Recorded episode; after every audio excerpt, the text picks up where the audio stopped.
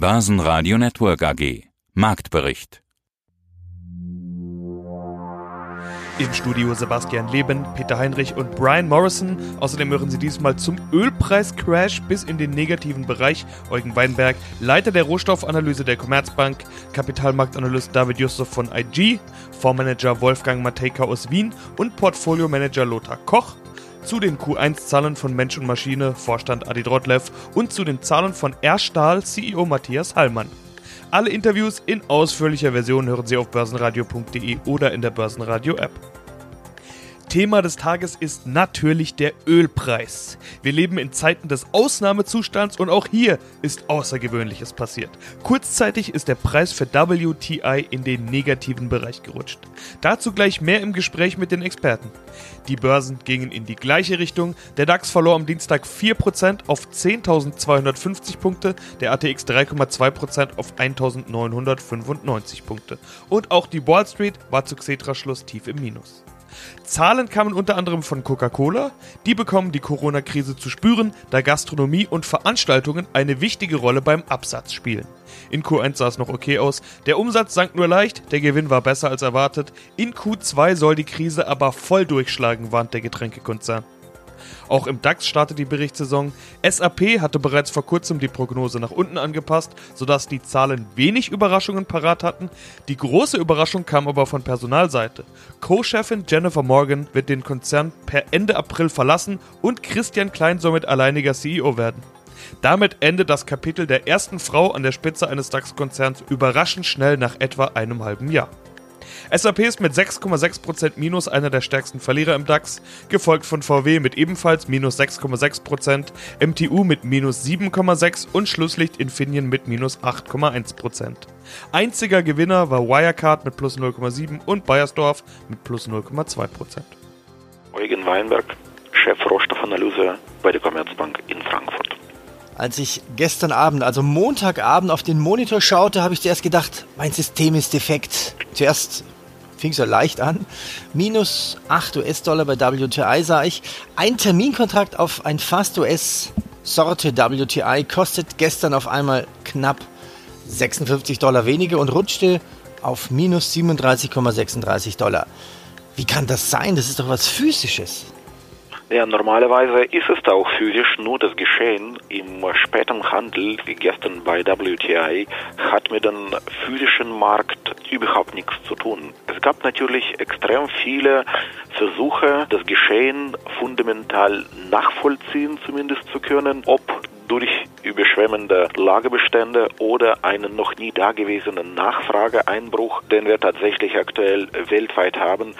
Jedoch scheitern diese Versuche, wenn man beispielsweise auf die Entwicklung der Terminkontrakte für Juni bei WTI schaut, diese handeln weiterhin über 20 US-Dollar oder aber den Blick auf den sogenannten Dated Brand schaut, diese Kontrakte, dieses Öl wird in den kommenden Wochen geliefert und das entspricht sozusagen auch dem Mai-Kontrakt von äh, WTI, der erst heute Abend ausläuft.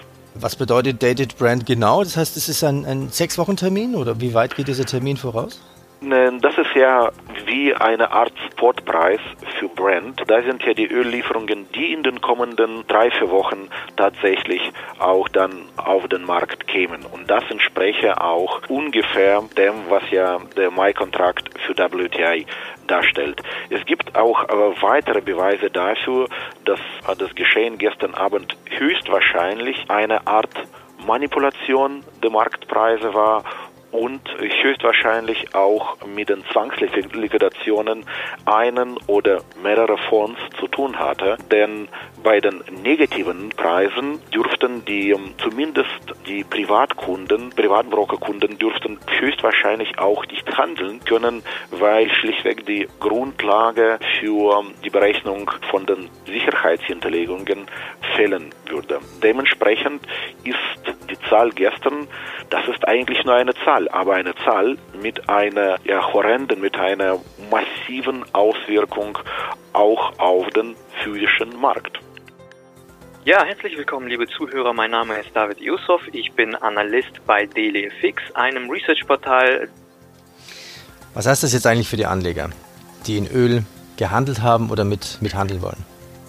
Also für die Anleger insbesondere stellt sich die Lage sehr interessant dar, wenn wir uns den ETF-Markt anschauen.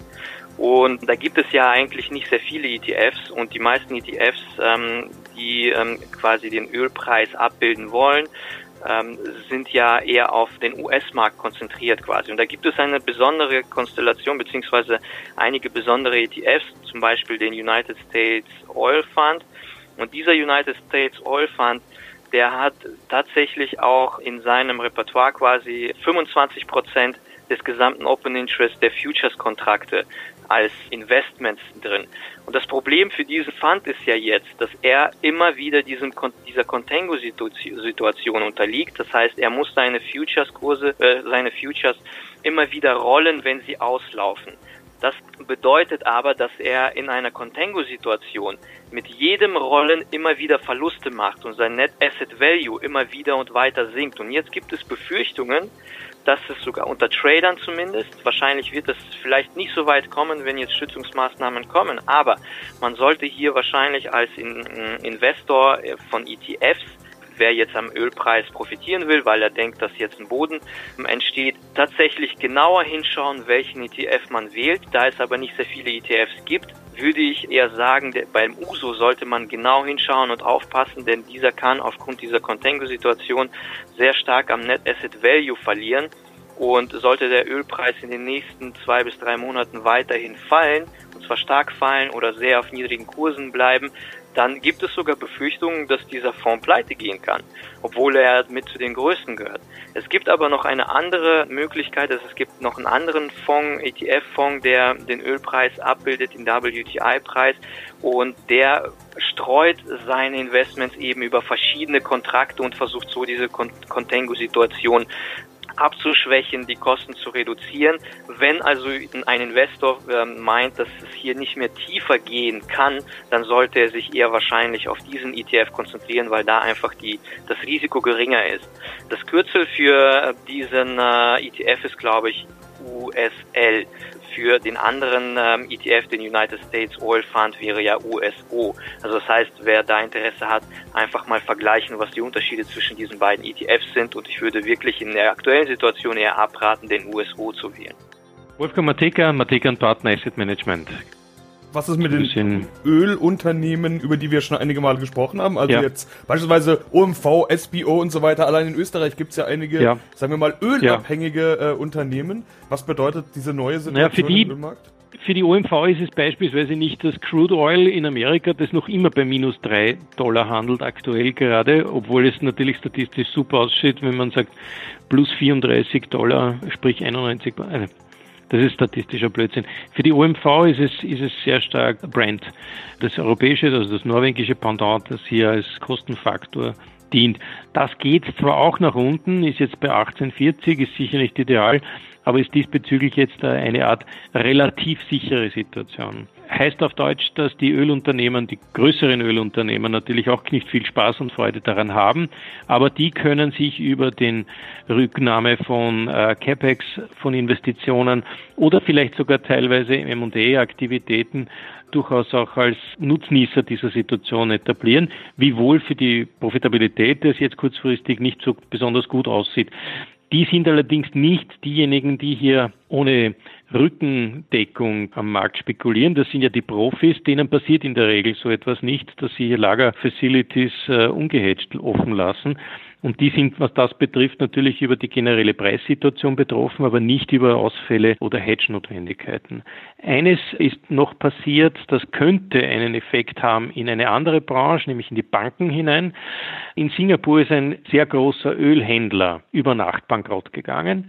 Und der hat sich auch noch herausgestellt als einer, der jetzt nicht ganz ehrlich war in der Definition seiner Aktivitäten. Also hier gilt es noch Fraud, Betrug irgendwo ins Spiel zu bringen der hat mit Banken, lokalen Banken, aber auch europäischen Banken Kontakte gehabt. Und da gibt es die ersten Analysen, die jetzt heißen, dass die eine oder andere europäische Bank diesbezüglich Probleme hat. Das sind alles Probleme, die bewältigbar sind und jetzt keine Bank umwerfen, aber es zeigt, wie vernetzt der Sektor im Grundsatz ist. Nur die großen Ölcompanies, die halte ich für relativ safe in dem Umfeld, weil sie eben nicht nur über Öl, sondern auch über Gas und vor allem über stabile Verträge verfügen, dieses abzunehmen. Das ist, glaube ich, das Wichtige derzeit. Ich bin Lothar Koch, leite das Portfolio-Management der GSAM und SPE Asset Management AG aus Krefeld. Stichwort Ölpreis. Der Ölpreis schlägt ja Kapriolen, aber ins Negative teilweise. Ein negativ notierender WTI-Preis. So was hat es ja bisher eigentlich noch nie gegeben und jetzt hatten wir das heute Nacht. Ja, wie sieht es da aus mit Ihrer Einschätzung? Naja, beim Ölpreis lässt sich äh, genau wieder diese Problematik gut zusammenfassen. Wir haben auf der einen Seite eine zurückgehende Nachfrage nach Öl, weil die Weltkonjunktur einfach schwächelt. Das ist nachvollziehbar. Durch den Corona-Lockdown haben wir die Situation, dass natürlich auch weniger Individualverkehr unterwegs ist, weniger Frachtverkehr, weniger Luftfahrt unterwegs ist. Ich glaube, die Lufthansa hat 95 Prozent ihrer Flugzeuge am Boden. Und da wird natürlich dann weltweit einfach weniger äh, Kerosin auch nachgefragt, weniger Benzin, Diesel, wie auch immer nachgefragt. Die Produktion ist aber nur um 10 Prozent gesenkt worden. Und jetzt hatten wir bei dem äh, jetzt fälligen Kontrakt das Problem, dass natürlich das Öl auch tatsächlich abgenommen werden muss wenn so ein Kontrakt fällig ist. Aber sehr, sehr viele von den Spekulanten, die in diesem Bereich aktiv sind, hatten von vornherein gar kein Interesse, äh, das Öl abzunehmen, sondern die waren einfach als Finanzmarktinvestoren in diese Ölkontrakte investiert. Und da äh, die Lagerkapazitäten, die man dann vorweisen muss, wenn man das Öl tatsächlich abnimmt, ja auch eigentlich schon ziemlich gut gefüllt sind, dass da wohl keine freien Lagerkapazitäten mehr vorhanden sind, führte das dazu, dass es immer noch billiger war, mit einem sehr hohen Verlust zu verkaufen. Der Ölpreis war dann ja irgendwann mal bei zwei Dollar und dann ins Negative gerutscht, sodass die Besitzer von solchen Kontrakten 40 Dollar quasi gezahlt haben, wenn man ihnen den Kontrakt abnimmt. Das ist äußerst ungewöhnlich und es ist auf die erhöhte Produktion zurückzuführen. Donald Trump hat sich dafür ja eingesetzt, dass ähm, sich die Russen und die Saudis nochmal an einen Tisch setzen und eine Ölmengenförderung begrenzen. Aber die US-Fracking-Industrie hat weiterhin nach wie vor so viel gepumpt, wie sie pumpen konnte. Und das hat natürlich den Ölpreis auf Talfahrt geschickt, weil einfach die Nachfrage nicht so groß ist, dieses erhöhte Angebot abzudecken. Mein Name ist Felix Gode, ich bin Fondsadvisor des Alphastar Aktienfonds und des Alphastar Dividendenfonds. Unser letztes Interview hatte den Titel Wer jetzt die Nerven behält, wird am Ende zu den Gewinnern zählen. Setzen Sie auf Qualitätstitel. Die wichtige Frage ist ja eigentlich, wann geht's los? Ich habe mal einen Blick auf eure Vorperformance geschaut und da geht's inzwischen steil nach oben. Also im gleichen Maße aufwärts, wie es nach unten ging. Ja, noch nicht ganz, aber sieht schon so ein bisschen nach V-Formation aus. Bei euch geht's schon los. Wie das? Ja, es sind drei wesentliche Aspekte, glaube ich, die hierfür ganz entscheidend sind. Dafür müsste ich ein bisschen weiter ausholen, aber das lohnt sich, glaube ich. Wenn das eine ist, Sie hatten es gerade schon angesprochen, die Qualität der Unternehmen. Das ist ein ganz, ganz wichtiger Faktor. Wir setzen auf Unternehmen, die hohe Renditen auf ihr Unternehmenskapital erwirtschaften, also eine hohe Kapitaleffizienz aufweisen. Und das ist ein ganz wichtiger Faktor für nachhaltig hohe Cashflows. Und das wiederum ist natürlich der wesentliche Werttreiber auch für den Aktienkurs. Hinzu kommt, dass wir natürlich auf Unternehmen setzen, die in attraktiven Märkten unterwegs sind, also hohes Wachstum aufweisen und aufweisen können aufgrund dieser Branchen und Bereiche. Um das zu erreichen, setzen wir eben auf digitale Geschäftsmodelle mit wiederkehrenden Umsätzen und zum anderen eben auch auf Unternehmen, deren Produkte in den strukturellen Wandel der Gesellschaft sozusagen eingreifen und diesen voranbringen, also auf Technologien im Bereich der Digitalisierung, erneuerbare Energien, 5G, Veränderung der Mobilität etc. Also das ist der erste wichtige Punkt. Der zweite wichtige Punkt ist, glaube ich, in solchen Phasen, das hatten wir, glaube ich, auch an anderer Stelle schon mal besprochen, beziehungsweise ähm, das kommunizieren wir auch immer wieder, ist die klare Vorgehensweise bei fallenden Kursen. Man neigt ja dazu, in solchen Phasen emotional zu reagieren. Dafür braucht es einfach einen klaren Plan. Und wir haben ja zum Beispiel, oder ein Teil des Plans ist, dass wir 20 Titel im Depot haben, die alle in, in ein internes Ranking haben. Also wir wissen, welcher am Platz 1, 2 und so weiter steht. Und wenn die Kurse fallen, machen wir ganz einfach Folgendes. In kleinen Schritten kaufen wir die Titel, die oben auf der Liste stehen, nach und unten verkaufen wir ab. Das hat den Effekt, dass wir qualitativ eine Verschiebung hin zu den stärksten Titeln im Portfolio haben und die schwächsten sozusagen eliminieren und das frei gewordene Cash dann dafür verwenden, um andere neue Titel zu kaufen, die eben auch in diesem Marktzug nach unten betroffen sind. Und der Effekt daraus ist eben, dass wir diese qualitative Verschiebung haben und dennoch, Stand heute, eine sogar etwas höhere Cashquote haben als Ende Februar. Also immer noch Firepower sozusagen haben für weiteres Vorgehen, wenn der Markt weiterfällt. Okay. Und ganz kurz noch der dritte wichtige Punkt, das ist auch nicht zu vernachlässigen, ist die Disziplin der Anleger. Wir betreiben ja einen hohen Aufwand darin, unsere Anleger darüber zu informieren, was wir tun und sie davon in Kenntnis zu setzen, was wir tun und äh, unsere Strategie zu erklären. Und das seit, seit vielen Jahren. Von daher wissen unsere Anleger natürlich, dass sie ihr Geld in hohe Qualität anlegen und dass diese Titel auf Sicht eben auch höher notieren werden, als das heute der Fall ist oder in so einem Crash der Fall ist. Von daher hatten wir sehr, sehr wenige Abflüsse zu verzeichnen, sogar in den letzten vier Wochen Zuflüsse. Und das ist natürlich für einen Fonds-Advisor ganz, ganz günstiger Umstand, weil wir eben in so einer Situation der fallenden Kurse günstiger nachkaufen können und nicht Auszahlungswünsche bedienen müssen. Das ist natürlich ein sehr vorteilhafter Aspekt. Mein Name ist Adi Trotlev.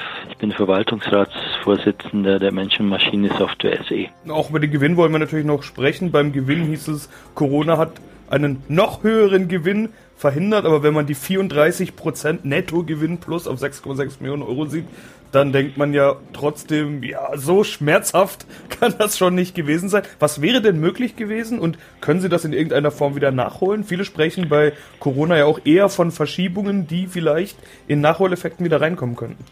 Ja, das sehen wir auch so. Ich meine, für dieses Jahr haben wir das große Glück oder die Fortune, nennen wir es mal so, dass wir das Jahr im Verhältnis zu der Dynamik des Vorjahres sowieso sehr, sehr konservativ angesetzt haben. Normalerweise wäre es so gewesen, dass wir entweder nach dem Q1 jetzt die Vorgaben erhöht hätten oder gesagt hätten, ja, jetzt weiß doch sowieso jeder, dass wir am oberen Rand unserer Vorgaben sind. Jetzt ist es so, dass wir davon ausgehen, dass wir diese 13 bis 18 Prozent Ergebniszuwachs, Sie sehen schon, das ist deutlich weniger als 34, dass wir die äh, übers Jahr halten können und das wird halt, es wird ein bisschen Welleneffekt geben. Also Q2, wie gesagt, schwierig einzuschätzen. Q3 wird dann so ein Quartal sein, wo man guckt, wie man sich auch kostenmäßig aufstellt. Und im Q4 glaube ich schon, dass, wir, dass man dann wieder eingestellt ist. Man sieht ja auch, dass man jetzt langsam lernt, mit der ganzen Krise etwas rationaler umzugehen und die Risiken, also zuerst war es verständlich, dass es ein reines Risikovermeidungsverhalten gab. Mittlerweile geht man ja mehr und mehr schon zu einem Risikomanagement über und die Wirtschaft wird sich da schon darauf einstellen. Stand jetzt sind sie ja noch deutlich über ihrer Prognose. Gewinnwachstum 18 Prozent, jetzt sind es 34. Ja, deutlicher Unterschied. Sie haben ja selbst schon gesagt, dass diese Prognose doch noch einigermaßen vorsichtig ist. Wie vorsichtig ist sie denn? Also wie konservativ haben Sie da angesetzt? Ja, das kann man im Moment eben nicht sagen. Also das ist ein bisschen so, wie wenn Sie einen, einen Fallschirmspringer haben, der normalerweise aus 1000 Meter Höhe ein Handtuch trifft. Bei sehr böigem Wind ist er dann schon froh, wenn das Handtuch 10 Quadratmeter groß ist, wenn er es dann immer noch trifft. Also da ist es im Moment ein bisschen zu früh, äh, nochmal genau zu fragen, wo landet ihr denn ganz genau? Wir sind nur zuversichtlich, dass wir eben unsere wichtige Prognose, nämlich die Ergebnisprognose, dass wir die halten können und dass wir da irgendwo dazwischen landen. Und weil wir ja da auch als Hebel noch die Kosten dabei haben, die wir auch noch beeinflussen können. Und Kosten sind ein bisschen träge, aber wenn man noch ein Dreivierteljahr vor sich hat, dann hat man ein bisschen Zeit, die auch zu verändern. Matthias Hallmann, Vorstandsvorsitzender. Wenn ich mal einen Strich drunter ziehe zu Beginn, äh, wir haben es gut im Griff. Wir haben auf der Supply-Seite bisher noch keine größeren Einschränkungen. Wir konnten alles bisher kompensieren. Profitieren wir sogar teilweise von dem Shutdown der, der anderen Industrien. Und dann sind die Lieferanten sehr daran interessiert, mit uns weiterzuarbeiten. Auf der eigenen Werkseite haben wir drei Werke in Deutschland, eines in den Niederlanden, äh, zwei in Norwegen. Die laufen ohne größere Einschränkungen, sag ich mal. Die Einschränkungen sind natürlich diejenigen, dass wir Homeoffice machen, soweit wir können, dass wir Arbeitsabläufe äh, verändern, um äh, Kontakte zu vermeiden und dass, wenn wir Corona-Fälle haben, auch wieder immer mal wieder Teams in, äh, in Quarantäne schicken, um, um sie dann wieder eben nach ein, zwei Wochen in, in den Betrieb zurückzuholen. Das Gleiche gilt im weitesten Sinne auch für unser Werk in den USA, in Houston. Kritisch war es jetzt in Indien, wo wir einfach über den Governance Shutdown betroffen waren. Dort haben wir allerdings über unsere Positionierung im pharmazeutischen Bereich eine erste Sondergenehmigung, arbeiten jetzt an einer erweiterten Sondergenehmigung, dass wir auch in Indien wieder in den Normalbetrieb zurückkehren in den nächsten Tagen. Jetzt ist Indien natürlich auch ist ein klassisches Schwellenland. Da funktioniert es nicht ganz so, wie es vielleicht in Deutschland funktioniert. Die Leute sind weniger informiert. Das Gesundheitssystem ist weniger gut ausgebaut. Äh, es ist viel Angst und Unsicherheit und das sehen Sie auch im, im öffentlichen Bereich. Die Polizei überreagiert, Familien lassen die Väter oder auch die Mütter nicht aus dem Haus, äh, bis hin zu in den Dörfern, dass Bürgermeister ihre, ihren Leuten verbieten, die Dörfer zu verlassen. Also wir haben selbst in der Phase, in der wir teilweise arbeiten können, dann doch Mühe, äh, auch die Arbeitskräfte ins Werk zu bekommen. Ja, kann ich mir gut vorstellen. Inwieweit setzt in Deutschland Kurzarbeit ein? Wir denken nicht über Kurzarbeit nach, ganz im Gegenteil, wir, wir kompensieren die etwas komplexeren Arbeitsabläufe, die Quarantänemaßnahmen und auch die durchaus erhöhten äh, Krankheitsraten mit Leiharbeit. Basen Radio Network AG Marktbericht